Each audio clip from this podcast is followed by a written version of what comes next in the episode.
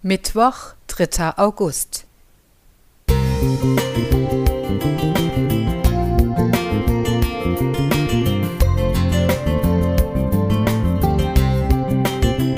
Ein kleiner Lichtblick für den Tag.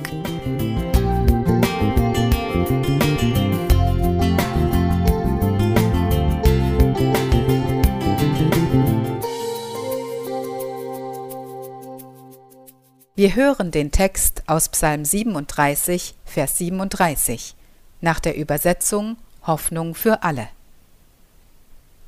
Achte auf die Menschen, die aufrichtig und ehrlich sind. Du wirst sehen, auch in Zukunft werden sie in Frieden leben. Billy Harris war einer von vielen Obdachlosen in Kansas City.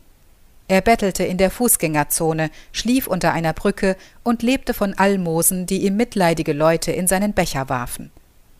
Eines Tages leerte eine Frau namens Sarah Darling alle Münzen aus ihrem Geldbeutel in seinen Becher und eilte weiter.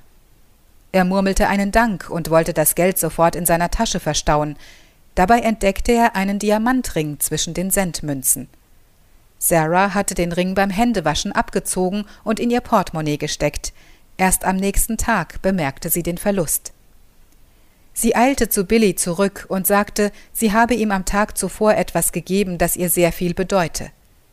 Billy zog lächelnd den Ring aus der Tasche, für ihn selbstverständlich, dass er das besondere Stück gut aufbewahrt hatte. Sarah war überglücklich und beeindruckt von dieser Ehrlichkeit. Sie erzählte CNN davon, und der TV-Sender berichtete von der aufrichtigen Tat des Bettlers. Die Folge eine Spendenaktion. Aus aller Welt schickten die Leute Geld, insgesamt über 100.000 Euro.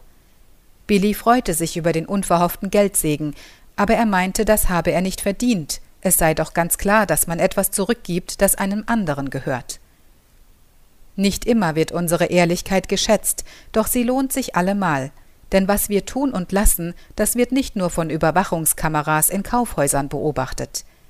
Im Universum lauert ein ganzes Heer von Augen auf unsere Ausrutscher. Aber auch selbstlose Wohltaten werden im Himmel registriert und im Buch des Lebens notiert und einmal belohnt. Dabei sieht Gott noch tiefer. Er durchschaut auch unsere Motive und heimlichsten Gedanken.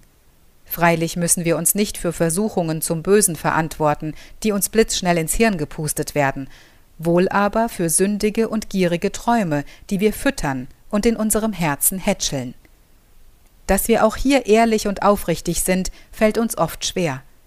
Jesus will uns dabei helfen und schickt uns seinen Geist. Wenn wir ihn in Anspruch nehmen, verändert er uns. Silvia Renz Musik